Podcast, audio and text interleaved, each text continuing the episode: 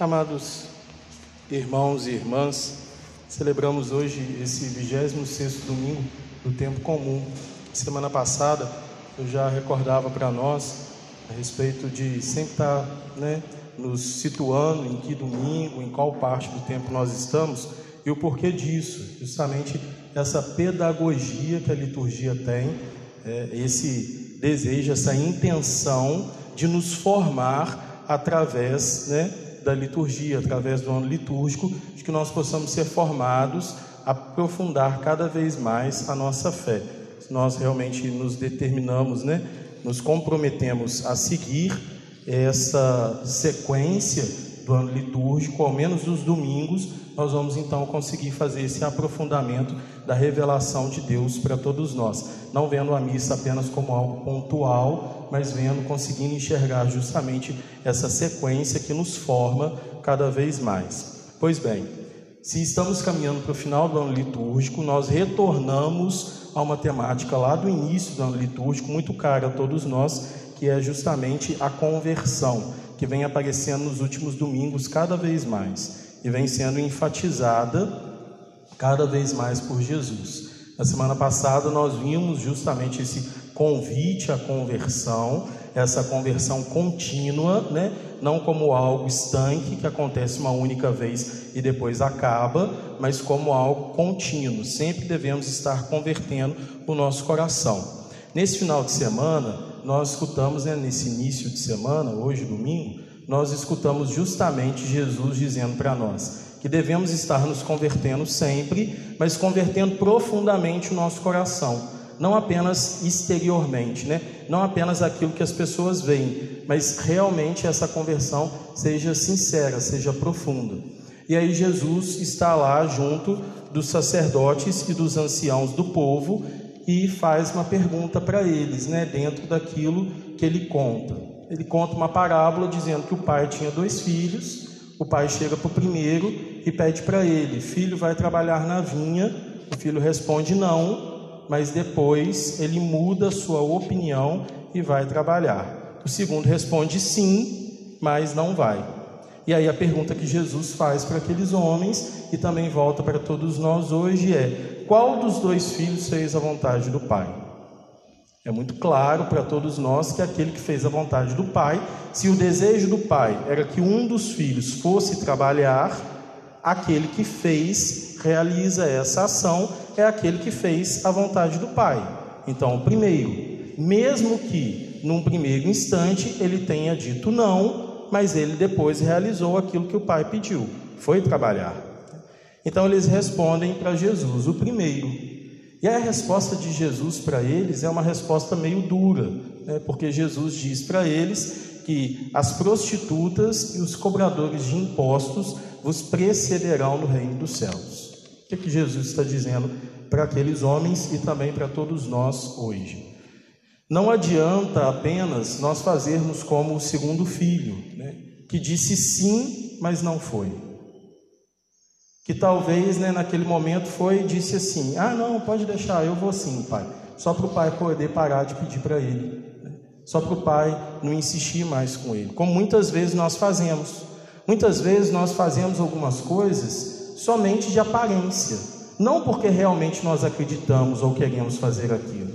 Né? É muito comum, né, hoje no nosso país, cada vez mais nós vamos convencionando esse hábito de mentira, né? É, às vezes você está comendo alguma coisa e oferece para a pessoa, né? Sem vontade de que a pessoa aceite, só por educação. E a gente, até mesmo não querendo receber aquela coisa, às vezes a gente até diz: Nossa, fulano de tal é tão mal educado, né? Nem para oferecer aquilo que estava comendo. Mas você ia aceitar? Não. Mas ele devia ter oferecido só por educação. É muito comum a gente fazer isso, né? É, você está comendo alguma coisa, a pessoa está ali perto de você, aí você fala assim, fulano, você aceita um pedaço? Não, não quero não, obrigado. Não, fulano, aceita sim, não, que isso, não quero não, não precisa. Né? Aí às vezes você fala assim, fulano, você quer um pedaço? Quero. Aí por dentro a pessoa pensa assim, que raiva, para que que aceitou? Não era para me ter oferecido então, né? Você está lá na porta da casa, lavando lá a calçada, a pessoa aparece, começa a conversar com você. Ô fulano, vamos entrar para a gente continuar conversando? Ah, tá, vamos. Não, mas não era para você ter aceitado. Só falei por educação. Nós estamos muito acostumados até pensar que é educado da nossa parte mentir, apresentar algo que não é aquilo que realmente nós queremos fazer, apresentar uma casca né, de uma educação, de uma formalidade que não é aquilo que realmente passa no nosso coração, é só imagem.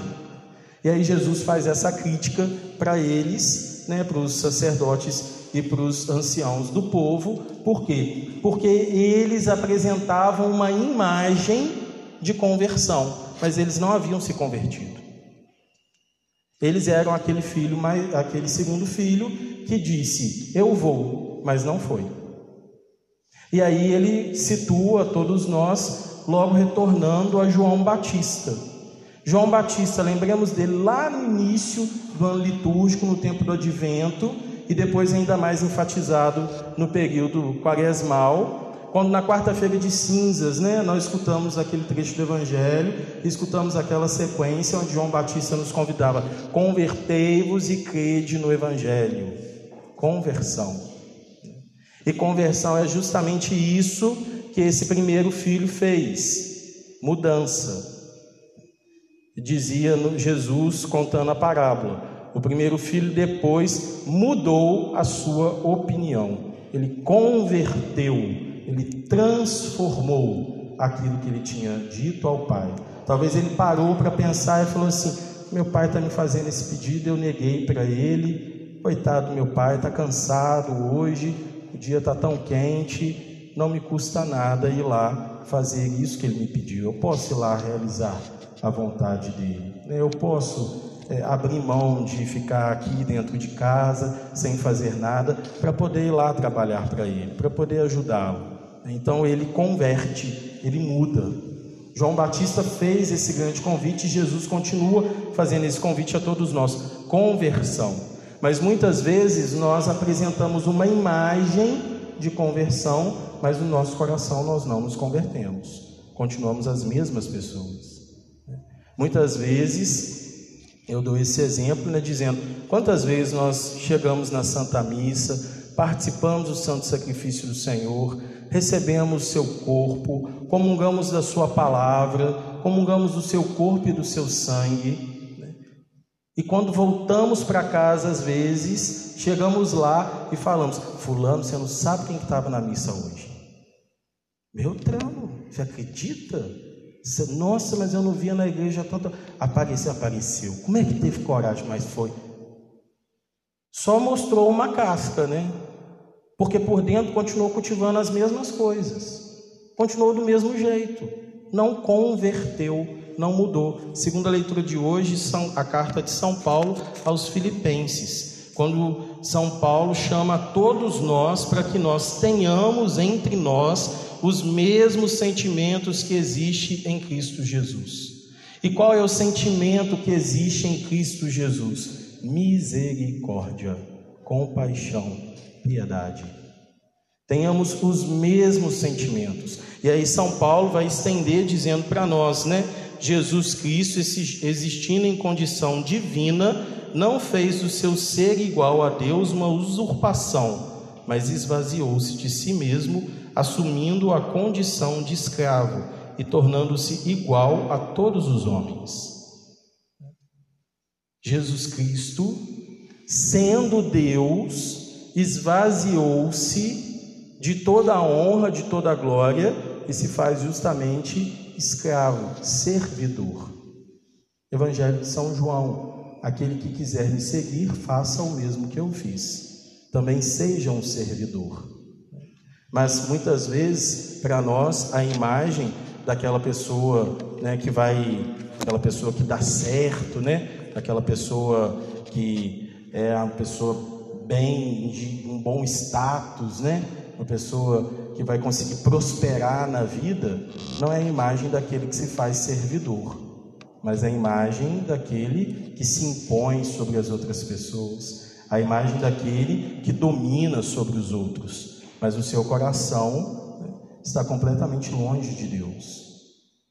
O Senhor nos convida nesse domingo a uma conversão sincera. Quando Ele chama a atenção daqueles homens, Ele também chama a nossa atenção, dizendo: não basta apenas nós apresentarmos uma imagem de conversão, mas é necessário que nós mudemos verdadeiramente o nosso coração. Aquelas prostitutas e aqueles cobradores de impostos que eram vistos publicamente como pecadores, eles escutaram o chamado de João Batista à conversão e eles se converteram. Por isso eles herdarão o reino dos céus. Não adianta para nós apresentarmos uma imagem de que nós somos bons, de que nós somos piedosos, mas o nosso coração continuar corrompido, distante de Deus. Hoje nós também celebramos com muito pesar, com muita tristeza no nosso coração, o sétimo dia de uma das nossas paroquianas. Eu me recordo presente nas missas em Marinópolis, na comunidade Santa Rita de Cássia. Justamente com fidelidade, com humildade, chegando para participar do santo sacrifício do Senhor, pedindo bênção ao sair da igreja. Uma visão que nós tínhamos, talvez, de um relacionamento onde muitos poderiam não esperar a grande tragédia que aconteceu. O Senhor sonda os nossos corações, Ele nos conhece por inteiros. Talvez algo que nós não conseguíamos perceber que estava se passando ali, estava por além da nossa vista, por além daquilo que nós enxergamos rasamente. Jesus nos convida a uma conversão sincera do nosso coração, para que nós possamos perceber que a humildade é aquilo que acaba com a nossa soberba. A humildade é aquilo que nos recorda que nós não somos possuidores do próximo, mas nós somos servidores. Que o nosso irmão, aquele que nos é próximo, não é um objeto que nós podemos fazer aquilo que nós quisermos, mas é um filho amado de Deus.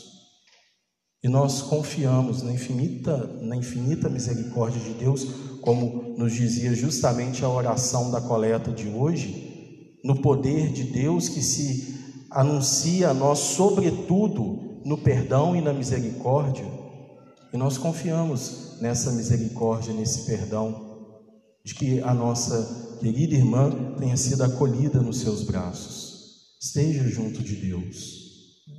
E que aquilo que nós não conseguimos ver com esses olhos físicos, que olhamos talvez às vezes superficialmente, possa também despertar nos nossos corações e nos corações de muitos homens uma transformação profunda do nosso coração. Possa transformar realmente para que aquilo que nós apresentamos socialmente seja também aquilo que nós vivemos, como tantas vezes ela testemunhou para nós aquilo que ela apresentava exteriormente era justamente aquilo que ela era interiormente. Uma pessoa dócil, uma pessoa amiga, acolhedora. E talvez ali naquele relacionamento, em outra pessoa que dele participava, nós vimos um companheiro, uma pessoa que estava junto, mas que talvez não era aquilo que apenas os nossos olhos enxergavam que nós possamos pedir ao Senhor essa verdadeira conversão do nosso coração, para que nós não apenas apresentemos algo, mas sejamos encarnados no nosso dia a dia. Em nome do Pai, do Filho e do Espírito Santo.